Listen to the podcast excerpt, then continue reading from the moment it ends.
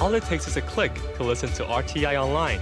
Get exercise for your finger and exercise for your mind at english.rti.org.tw. You're listening to Radio Taiwan International. Up ahead this hour, it's Lights, Camera Asia and In the Spotlight. But first, it's here in Taiwan.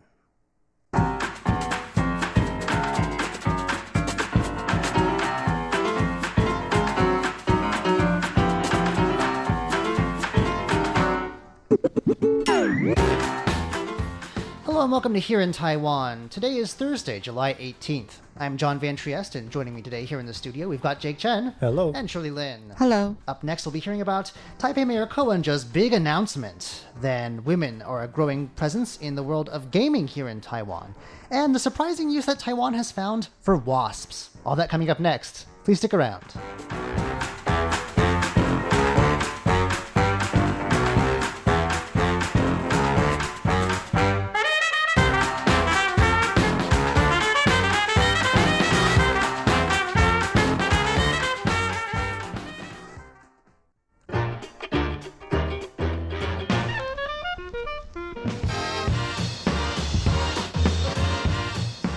We're starting off today with the 2020 presidential election, and I think one of the big will he won't he's of this election uh, has been resolved. Han Guoyu, the Kaohsiung mayor, was uh, nominated for, by the KMT after Yesterday, winning a, a poll. Lots of people weren't sure whether he would run or not. Uh, now there, we turn to the other big will he won't he, the big wild card in this race, which is uh, Taipei's mayor. There's a lot of mayors. Uh, Ko Wen-je. Yep. Lots of people are wondering whether he's going to run or not as an independent. And on Tuesday, uh, he racked up a lot of Facebook Live views when he said that he had a quote huge announcement to make. And uh, in his statement, you know, he said that you know the best candidate in any race is a candidate with good ideas, ability, and one who contributes to the people's happiness. So lots of people were very excited about this, uh, but it turned out that uh, his huge announcement wasn't about himself at all. In fact, he was asking for support from web users for his favored candidate in a mascot competition. Oh, well, that's some competition, all right. Yes, specifically, he would like for he would like support for the the first ever mascot Taiwan competition. I think in the the government mascot category, there's two categories here, and what he what the candidate he wants people to back is Taipei's mascot, uh, Bravo the Bear. Notably appeared in Taipei's 2017 Universiad, the you know Olympics for student athletes, Right. and uh, has made has been pretty popular elsewhere, mostly in Taiwan, I think. But, Yeah. Um, yeah. Uh, so that's the race that he wanted everyone to be paying attention to. So yeah, it was a Facebook Live event, and I'm, it says a lot of his fans and followers were extremely disappointed. I was just going to ask you, do you have a highlight of the uh, disappointment that people express on his Facebook comments? I don't know, but uh, he does want everyone to know that you've got until July 26th to vote about your for your favorite mascot in Taiwan. And yeah, uh, there are a lot of mascots here. I think if there's anything Taiwan has lots of, besides 7 Elevens and scooters, it's probably mascots. Um, just about everything has one. A uh, representative, yes. Didn't we have a mascot design contest at some point? I feel I, like we I did. thought we did. A while back, yeah. so who? I can't remember what, what the result came out of it? I was. was going to ask. Well, like, what's going on with that? Uh, the "Where Are They Now" file, the Right. RTI's mascot. Uh, Well, what's Bravo up against? it Bravo doesn't being- say. That's kind of weird. And uh, it's but the article that I have in front of me says that there are a great number of mascots here, and uh, there are also ones representing private organizations too, and you can see them all if you are interested on the official 2019 Mascot Taiwan website. So, uh, well, I guess we still don't know if Mayor Ko is going to run or not.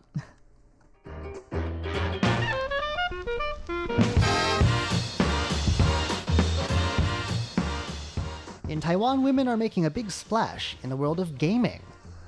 Right. Uh, more specifically, we're talking about e-games or uh, uh, e-tournaments. And these are tournaments where people, you literally set up rows and rows of computers, and people, uh, uh, players, uh, play on these computers and, and in separate teams, and they compete against one another. And these are becoming hugely popular, not just in Taiwan, across China, in South Korea. They're hugely popular in Japan as well. So um, uh, venues like this involve a lot of production, and uh, in recent years, local universities have seen the researchers have seen a large, a, a pretty significant rise uh, in terms of the uh, proportion of females, both in the audience in attendance and in the number of women who work behind the scenes. Because these are literally live broadcasts of, of competitions, except you know you're not broadcasting sports, you're broadcasting people against uh, playing video games against one another.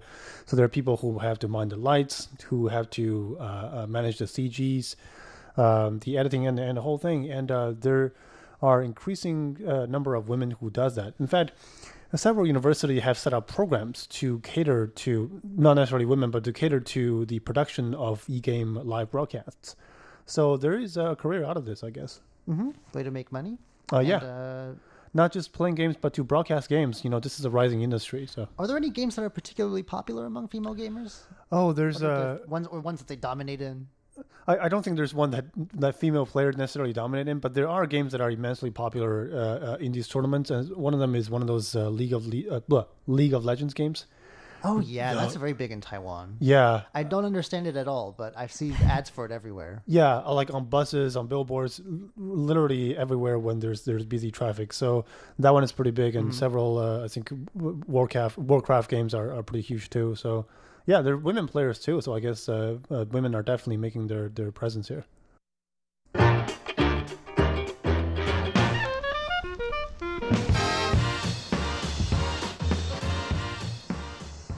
You generally don't want to see a wasp.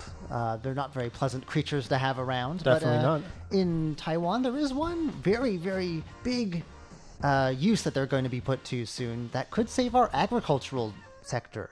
Yes, that is right. Well, we're talking about this huge influx of fall army worms in recent months. And uh, it was first found on Miaoli County Farm last month and has spread to other areas since then. And it sounds Um, like a, a the name I think is pretty apt. I don't know where the fall part comes from, but the army. The worm, army, yeah, I was They say. do move with military discipline. They spread very quickly, and they devour just about everything. Crops? Everything. Yes, including key crops, things like uh, corn, especially. I know, Corn, but like rice, especially. um, all kinds of things. They'll eat Yes, anything, and they right. they uh, have in they've actually crossed Asia in a matter of I think just a few years. Do they reproduce and spread in a pretty fast rate too? Yes. Yes. Oh, So Yeah. bad news. But anyway, um, of course, you know, we've been trying different kinds of pesticides and they are effective. You know, there are like 11 different council approved pesticides. But on top of those, um, uh, you know, they think that maybe this small type of wasp called trichogramma, they are they, they could be something to combat these fall armyworms. Basically, they're uh, biological control agents because what they do and what that means is that they lay their eggs within the eggs of other insects. So Oh, they're I like parasites. They kill. Uh, yeah, they, they yeah exactly. They're parasites? Is that how that works? Hmm. Yes, egg parasites, I guess. But uh, yeah. so um, it's still though in its preliminary testing, and um, with three oh, so even these wasps have different species. Okay, so there are in the preliminary testing with three of these uh, trichogramma, these um, you know wasp species that are pretty successful right now. But they're going to continue with these field trials, and uh, and if everything should work out fine, then the measures would be introduced um, right now, uh, yeah, like John, you were saying, most uh, mostly these fall armyworms are killing our cornfields. Um, so far, and they've been on watch and very carefully. Um, they're not destroying any any of the other crops like sweet potatoes, grazing grass, peanuts, wheat, sorghum, or sugarcane, or even rice paddies. But you never Yet. know. Yet. Right. Exactly. When they run out yet. of corn, that's what they'll move on to, I guess. Yeah, That's the yeah, key word. That is right. That is right. And so, um, basically, uh, another thing is that crop rotation, thoroughly flooding a field after turning the soil, is probably the best preventive measures. So the flooding would prevent, you know, the, I mean, kill all the larvae, right? But um, anyway, like I was saying, that there are these uh, pesticides that work, but still, they should be re- they should be cycled because it, you know, uh, to prevent these armyworms developing resistance or immunity, because that can also happen as well. I think these worms are terrible. They're they're Well, immune to so many things, and and, they they, can grow fly. in such. They can fly. They, They fly? They, yeah. Oh. Well, they were. They can blow on the wind. That's how it is Oh, believed that's they got came here. out, They were not introduced by humans, which is a bit Nuh-uh. unusual. Uh, They can spread very easily on their own. Yeah. So uh, yeah, not a pleasant little, very tiny critters, but very unpleasant ones. Uh, Maybe it's time to send in the wasps.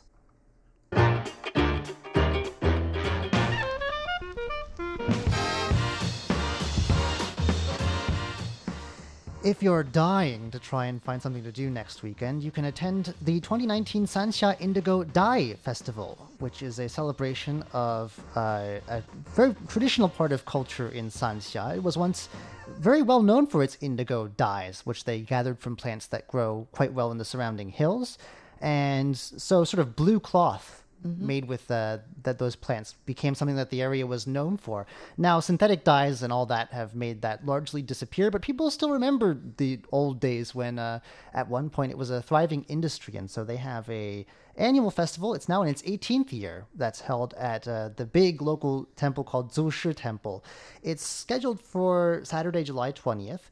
And uh, uniquely this time, I think it's going to ca- cast a spotlight not just on local textiles, but on textile art and dyeing uh, sort of techniques from all around the world.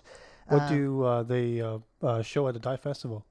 So this year, what they're going to have is examples. I guess uh, maybe you can go see them yourself, but it says a platform for exchanges of aesthetics from cultures in Asia, the Caribbean, the Middle East, and Africa. And there's also going to be an indigo dye exhibition at the Sanxia History Museum. Wow. Um, so they're really pushing this whole indigo dyeing thing, uh, especially because basically it, it's disappeared. There used to be all kinds of shops there that would do it the painstaking old-fashioned way. And different products made from that kind of dye? Yeah, I know there is one place where you can like do it yourself, and that a lot of people, especially people with kids, like to go do that.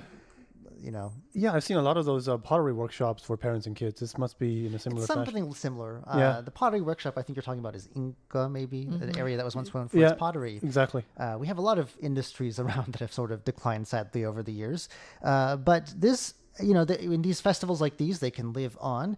And you can also learn about other local crafts. I think dyeing with indigo is sort of the thing that most people associate Sanxia with, that and its old street. But apparently there's a bunch of other old crafts from the area that have disappeared that I don't think very many people are aware of. One is suit tailoring. You can learn about suit tailoring if you would like. Um, also, edible oil extraction and tea making. I know the area is still known for tea. So I- I'm slightly confused. Suit tailoring, isn't it something you can learn in most like tailors? I, I guess it's a it's a was once something that the area was well known for. I hmm. mean, Right. th- that old street is full of shop fronts, and now they mostly sell you know kitschy souvenirs to tourists. But at one point, like you know, it was a thriving trading area, and they've got a very nice river that runs past, giving them access, you know, by river and Yeah. good water source. They had all kinds of stuff going on. Now it's uh, maybe not the most exciting place economically. That's all moved into Taipei, but uh, still, you can go and see a bit of Taiwan local culture. Not that far from the city either.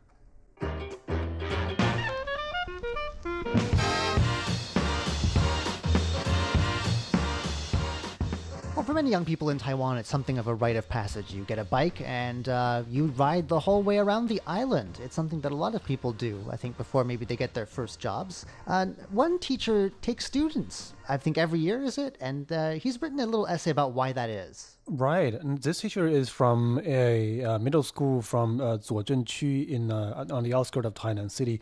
This is one of the poorest and uh, population-wise oldest uh, villages uh, in the area. That's something, because Taiwan has a lot of villages that are mostly old people. senior citizens, yes. Right, because the younger talents and laborers have mostly moved away to uh, up north where there are job opportunities. In fact, this area is so poor, people call it 极限村落. So like you're on the limit, right? 极限means limit. So you're you can't really get any poorer or Hardly older. make ends meet. Right. That's that's basically the idea. So uh, this uh, teacher right here, Cai Yixing, he uh, take his uh, students, which there are very few because there are you know the birth rate of, of that village is declining, and however whatever number of, of young talents tend to move away when they grow up. He takes his middle school students to uh, ride either to Hehuanshan or to cycle around the island uh, every year. And he doesn't just take care of everything. He uh, split the task up into four different groups. So one group of students take care of the planning of the route via Google Map and, and different other uh, equipment, and then Everyone has a job. It's not Yeah. just cycling. students also have to take care of the uh, where they get food, where they take care of equipment and, and filming and where to, and lodging. They all have to contact these places ahead of time by themselves. Lodging. I have a friend who did it and just stayed in temples, like slept outdoors basically. Oh, that's cool. So- That's the way to do it. I mean, it's uh, we're definitely roughing it, but uh, he had a good time. yeah, so. yeah, if you want to save, Uh, these people are a bit more well prepared, I guess. Right. But hey, if you want to save costs, that's the way to go. But apparently, the students, uh, he said, every year they come back, and after the, the round trip around the island, which is over 700 kilometers, was quite a, quite a ride, um, they said they grow up they've grown up quite a bit because they've all learned to to you know take care of their own responsibilities because they re- they see the consequences when they don't right if you don't take care of lodging or food the entire team suffers and he said uh, a- a teaching uh, by action is always more important than teaching. It's always more effective than teaching just by talking. So it's it's good for him. It's it's definitely not an easy thing to do. He's uh, he himself is not a very highly paid teacher and, and this takes a lot of time and energy out of his own schedule every Sure. year. So so good for him And do they? Does it say how many days they take to do this trip? Because I think some people like to take it slow and like not. It's not a rush. The point is to savor the the scenery along the route. There's a lot of very pretty places. Yeah, definitely. But these students, I don't think they have the luxury. I guess mostly due to funding. They only have seven days to complete these wow, 700 so plus kilometers. right?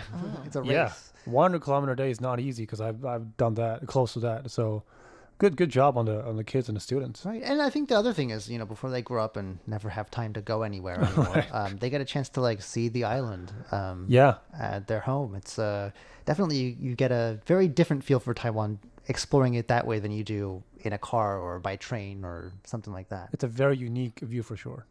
Have you done it by any chance? Have you gone? I'm still way? planning. Like three plus years here, I'm still planning. Every time somebody asks me, it's the same answer. So it's that it's definitely not an easy thing to plan then. No, uh, it's it's it's doable, but then you know the bikes has to be in the way, and then I have to have the, the, the proper amount of vacation and all that. So Right. yeah, You need to carry supplies, and you need to figure out where you're gonna. We'll, I we'll mean, cover news your new shifts for you. yeah. Thank you. I'll, I'll keep that in mind.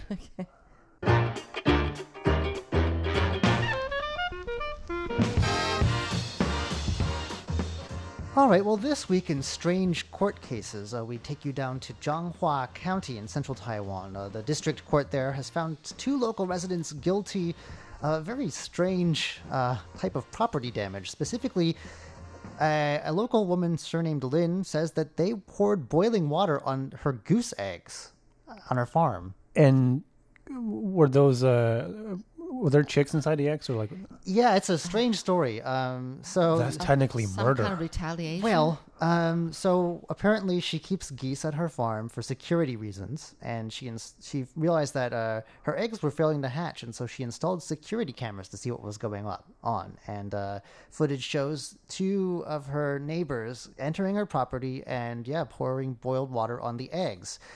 And they, I guess the police were called to intervene. Why are you doing that? That's some devious scheme right there. That's not nice. So, uh, what the neighbors told the police they had done was sabotage the eggs because the birds are too noisy at night. So I instead knew of it. asking them to, you can't just ask your neighbor directly. somebody contacted about this story who's not involved, but a different neighbor says that they are allowed and can be heard up to 100 meters away from the farm. Um, but they apparently was some kind of confrontation. The neighbors refused to make amends, and so the farm owner, who was very angry by the distress and injuries that they inflicted also on an adult goose, so it wasn't just the eggs they hurt. Yeah. Um, it's boiling water. they so she decided to take them to court and um, so the, an attorney there who was, was contacted for comment for the story says that they think that the that sentences were appropriate. Basically uh, they've been sentenced one was for 28 days in prison and another for eight days for property damage. They can commute that though to a fine of a thousand NT dollars about 30 bucks US per day which I think I mean That's minimal.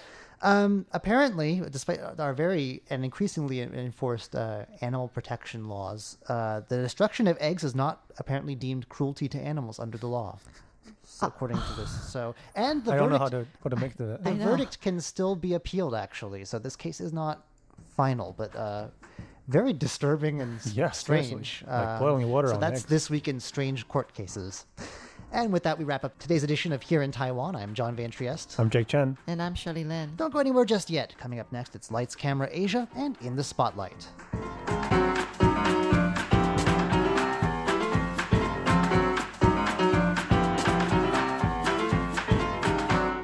Música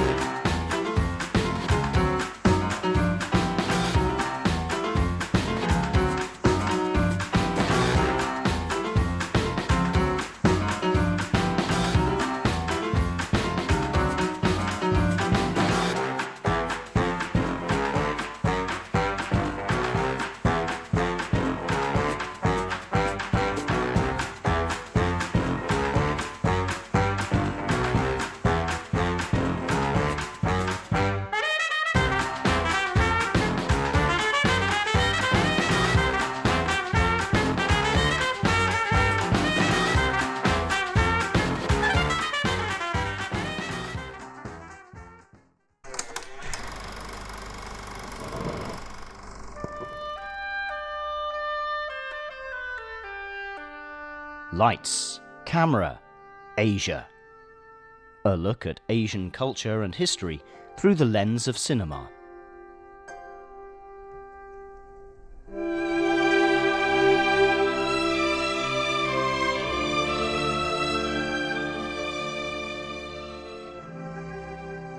Hello and welcome to Lights Camera Asia.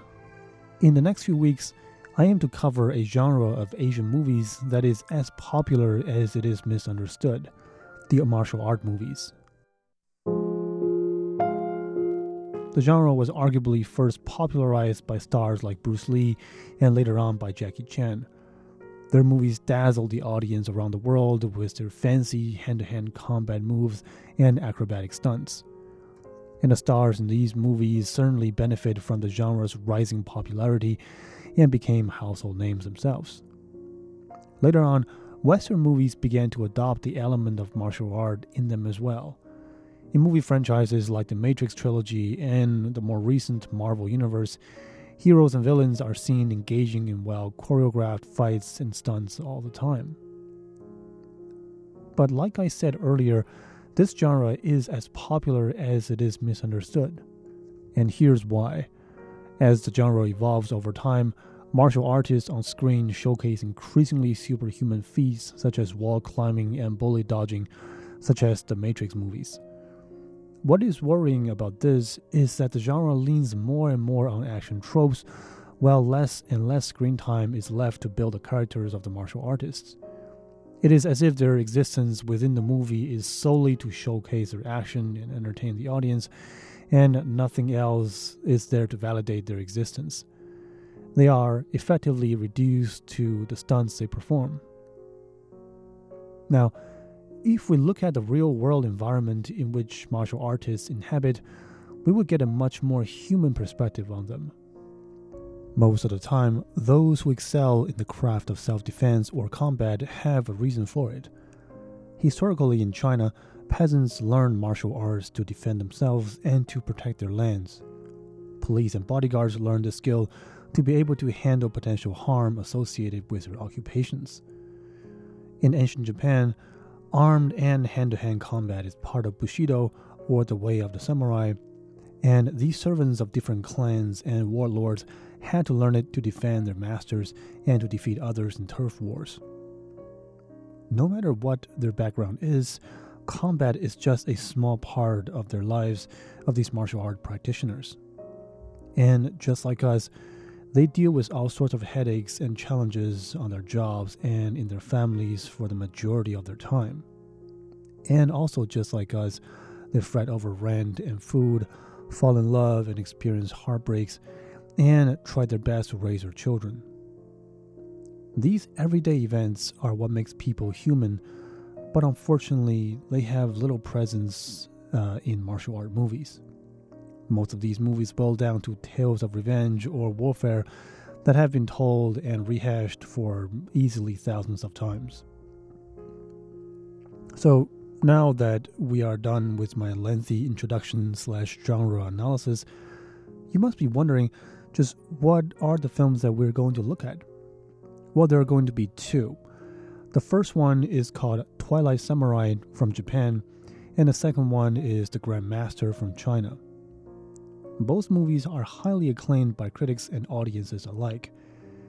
And more importantly, they're praised for the right reasons. They don't stand above their peers with fancy actions, but rather with their vivid depiction of the world and the culture in which the martial artists inhabit. Let us start with The Twilight Samurai. Directed and co written by renowned filmmaker Yoji Yamada, this historical drama, released in 2002, tells the story of Iguchi Seibei, a poor, lower class samurai who had just lost his wife to tuberculosis at the beginning of the film. And he is now struggling to make ends meet.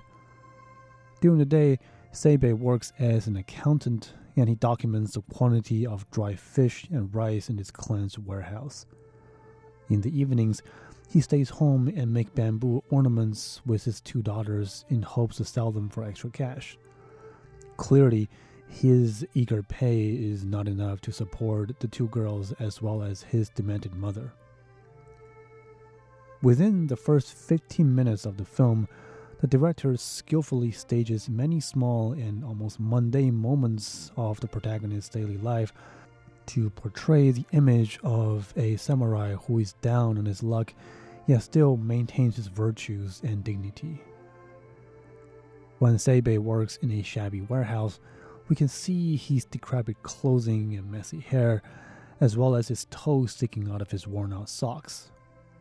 In fact, the movie's title, Twilight Samurai, is also Seibei's nickname, coined by his colleagues when they mock him for rushing home every day at twilight instead of joining others for a drink, which is expected according to etiquette at Japanese workplaces.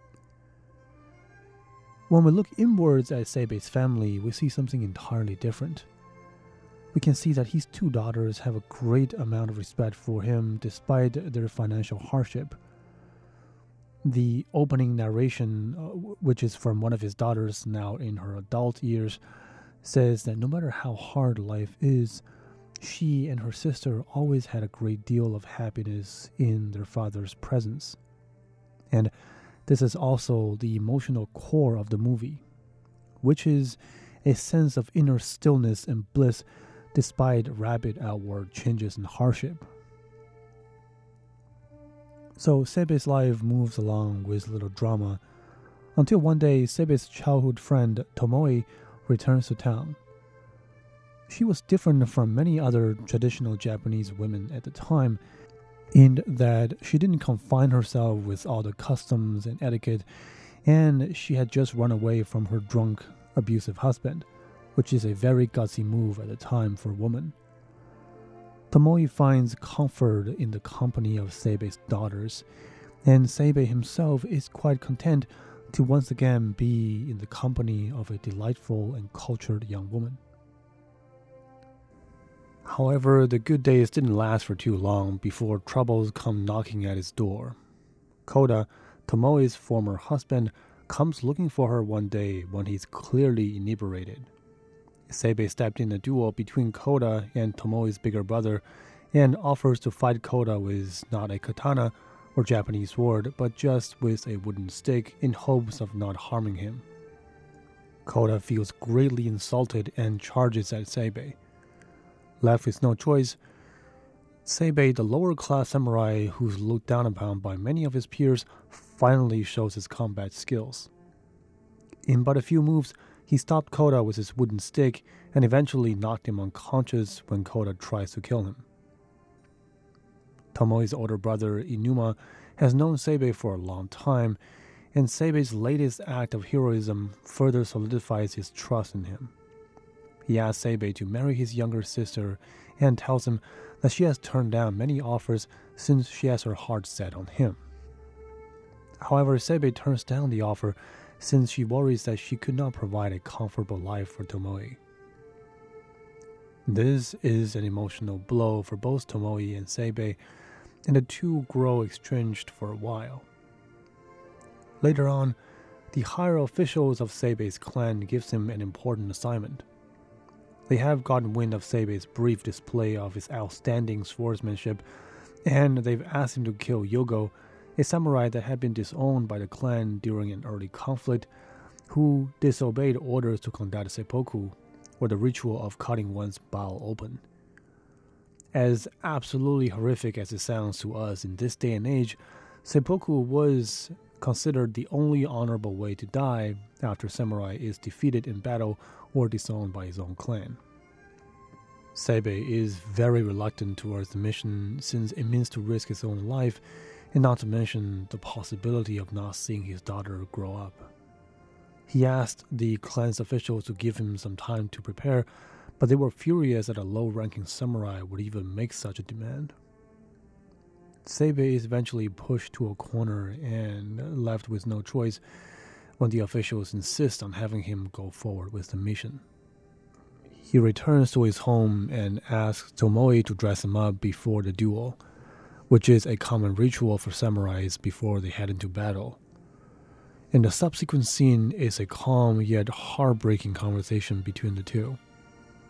Seibei tells her that he regrets turning down the marriage offer and he would like to tie the knot with her if he makes it back. Tomoe tells him, with tears in her eyes and tremble in her voice, that he had already agreed to marry into another family. Seibei feels greatly embarrassed and he retracts his proposal and heads into battle.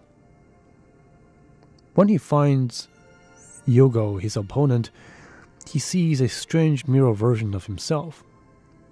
Yogo, who is now a ronin or an estranged samurai, has also been financially stranded for years and he lost his daughter to tuberculosis, the same disease that took Seibei's wife.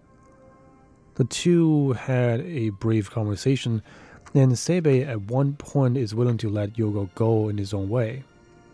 However, the pride of a samurai gets into Yogo's head, and he still tries to kill Seibei.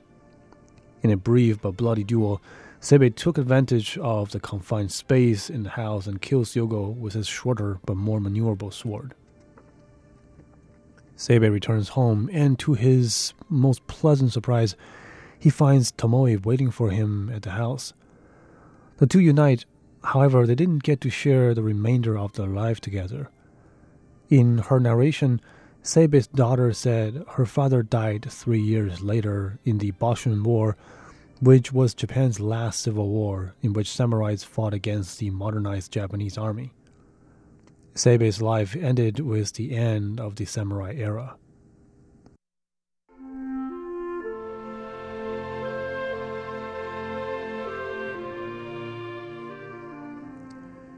This is a bittersweet tale filled with twists and turns, and we have barely scratched the surface. In the following weeks, we'll dive deeper into the film and talk about how the director deploys a unique blend of cinematography, set design, and dialogue to paint this vivid portrait of that era. But more importantly, we will look into the culture and customs of this era in order to better understand the weight and complexity of the stories and the characters in it. I can't wait to talk to you about it in next week's show. For Lights Camera Asia, I'm Jake Chan. Talk to you next week.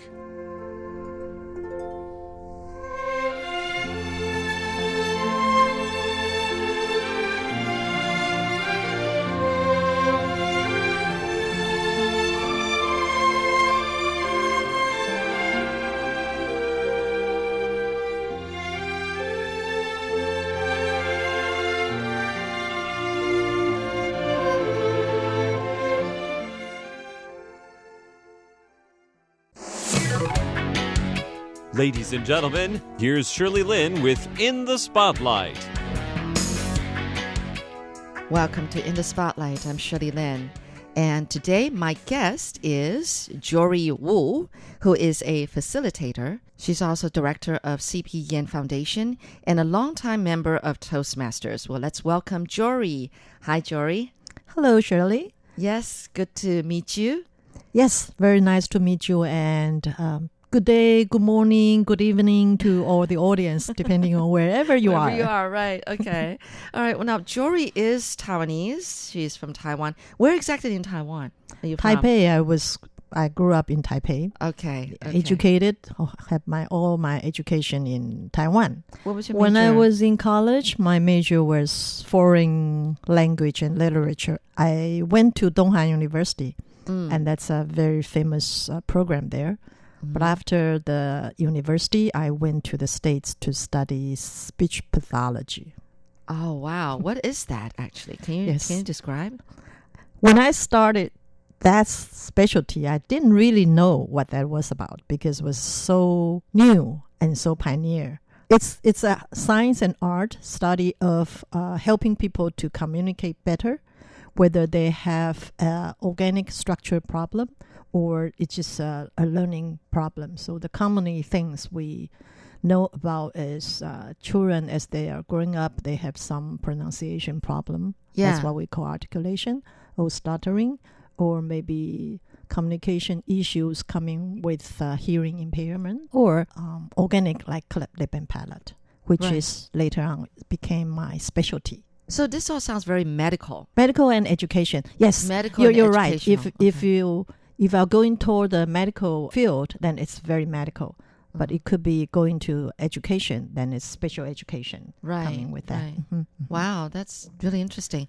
Well, you said that you you were studying foreign languages. You said, or just interested in foreign languages. How how many do you speak then? only. well, that's the name of our department, foreign language, but really it's only English. And then we had a second choice of whether French or So- German. So But for my, for me, I only speak English, Taiwanese, and um, Mandarin. Mandarin Chinese, And I had one year of French, which I don't remember Or or practice at all. Well, same here, same here. I kind of took French for fun too. Yeah. Uh-huh. So, um, of all your title, different titles, what exactly are you doing now? Or uh, wh- why don't we start from the thing that you love doing the most? I love learning, learning the things that are helping people to uh, sort of better connect with each other Mm. and coming up with better ideas, better communication, so that uh, we can together doing uh, better things. You know, So, um, you love you love talking. you were telling me that your Chinese name has got three mouths. That's Ko. right. Ko is the character for mouth, Mhm. and um, it's very interesting. I mean, how did that name come about, though? When I was growing up, I actually did not like my name at all. Uh-huh. And I asked my mom, yeah, how did my n- name come about? She said, oh, this was given by her teacher. Okay. What does her teacher have to do with you? Right. Uh, this is a very common thing, you know, when you when you have a child, you have some expectation whether the parents give the name or someone they respect give the name. Okay. Yeah. Oh, and this really? teacher Okay. appreciate the uh, the beauty of nature. So my last character, Xing, is apricot. The tree Apricot. apricot. Okay. Yeah. And if I really want to translate and give meaning of my name and what I am doing or what I have been doing, there's some coincidence. Uh, for example, the second word, 知 meaning consulting. Oh, yeah. That's right. That's then right. apricot, it could be meaning nature or medicine. Okay, So my first Oh. profession, speech pathology, I work in hospital. Wow. Then my later, my second profession, as my second half life, turned into a facilitator. So Mm. facilitator is communicate with group, you know, Mhm. helping the group to think together, to communicate better, so they can have a better decision. And actually, you also get to travel Mm. because of this particular job, facilitator. Yes, Yeah. yes, yes. Um, as a facilitator, I guess um, if you got invited to uh, my client, then you go programs. For example, I did a program with um, Smile Train, which is a medical uh, volunteer organization with cleft lip and palate, Okay. and they wanted to do a strategic planning workshop in Africa, finding their way. So I was invited because of my background in speech pathology, and plus I now have the facilitation uh, technique skills. So I, I got to Kenya. That was a very meaningful and memorable uh, workshop as well as the trip. Okay. And then I did a medical conference presentation in Israel. So it was also very exotic for me too. Oh, well, you belong to this uh, um, association, right? Uh, Mm. For facilitators. Yes, International Association of Facilitators. Right. I'm curious, are there more men than women or equal number? Of facilitators? yeah. In my group, I think there's more female in general, Mhm. um, but there are several, yeah, very good, outstanding master facilitators, male. But in this profession, maybe more female. Perhaps the nature of our characteristics, listening skill is very, very important as Right. a facilitator. and maybe we um, women have more patience, maybe more gentle, The soft skill. um, soft skill. Ah, Holding the space, patience to wait for different opinions to come out, and then asking questions. so do you think that um, it also depends on you know what kind of topic you're going to be um, facilitating or help facilitate Hmm. or discussing?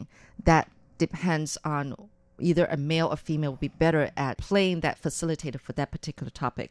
Yes, I, I Do you understand. think? Sometimes you need to carry that in mind, but I, I, I think more important is the group dy- dynamic Oh, okay. and as well as our team dynamic.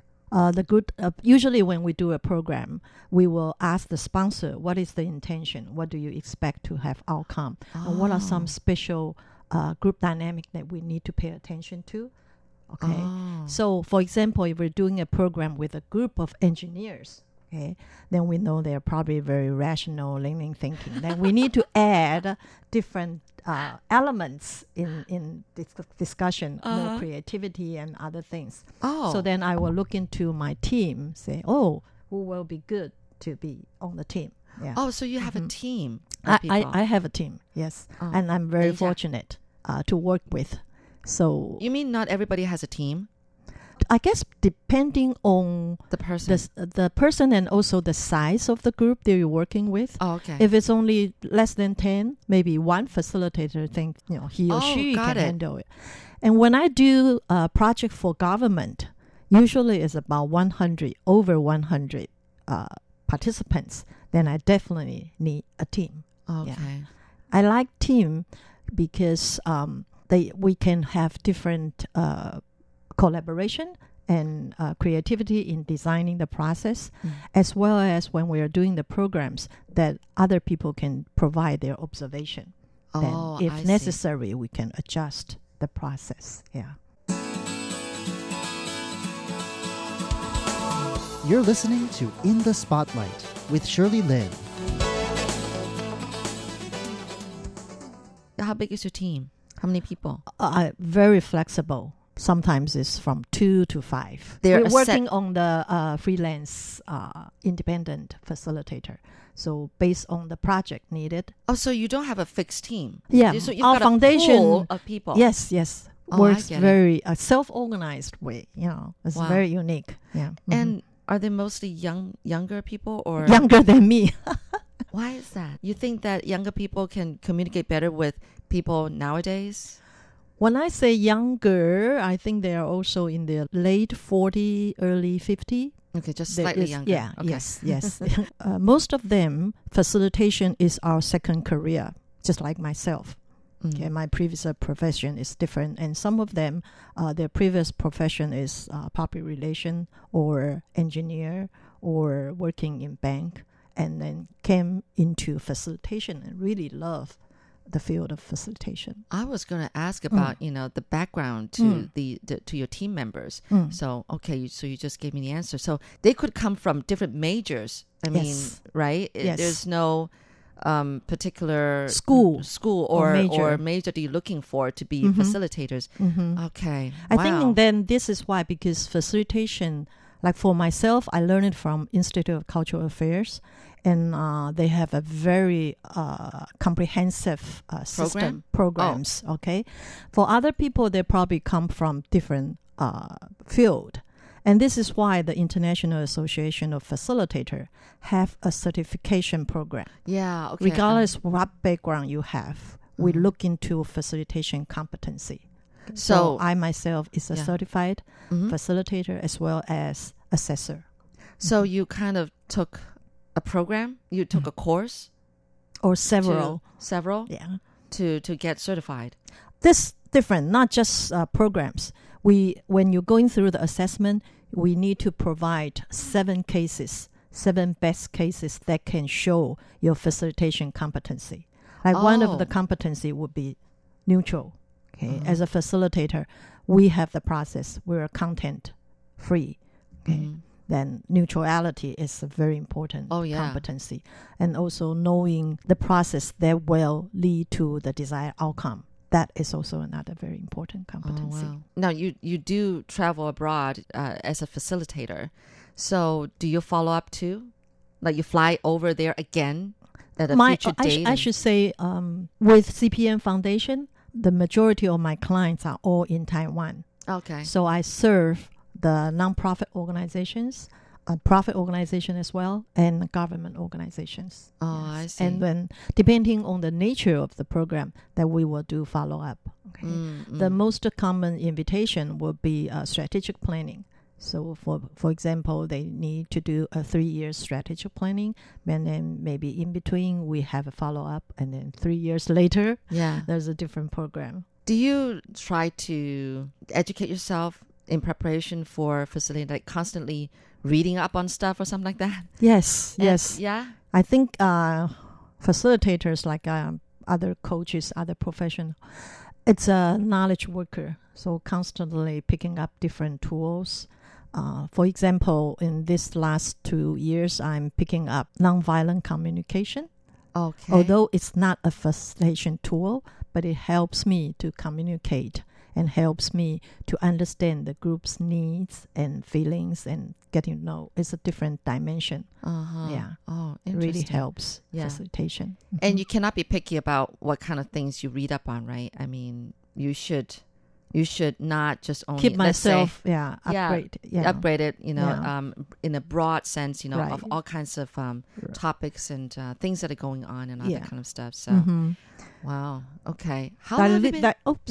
Like this one, because since you're uh, asking about what we pick up, a board game with facilitation is a new thing that I pick up. what What do you mean by that? Yes, very interesting. In discussing a lot of important issues, okay, like aging society or like environmental Oh. issues, these are very important issues. But how do we have a way that can uh, open and have welcome more people to discuss this so they don't think it's too serious? Okay? Uh-huh. board game is a way it's a media okay to do that like this year um i just got certified for this 2030 sustainable developmental game it's Uh-huh. a it's a it's a board game to uh, bring up people's awareness of un's uh, sdgs and then through that systematic game that we become aware of uh, with a reflection, we become aware of that we are all part of this global situation. That what can we do? This is so interesting. Yes. Okay.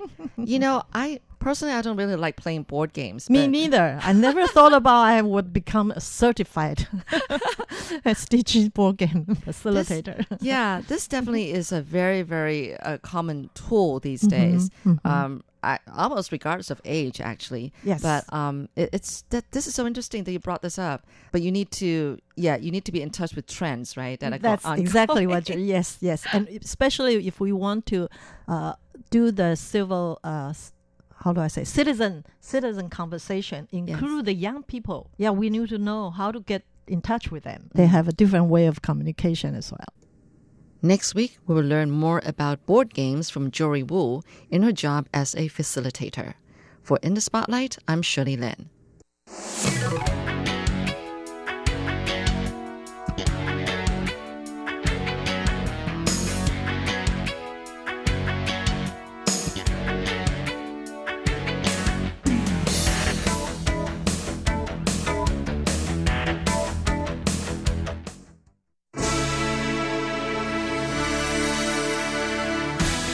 Thank you for listening to Radio Taiwan International, broadcasting from Taipei, Taiwan.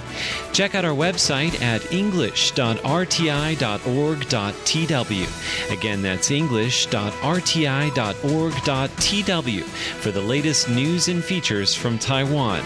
You can also listen to our programs and watch videos as well. Our 60 minute English language program can also be heard every day at the following times and frequencies.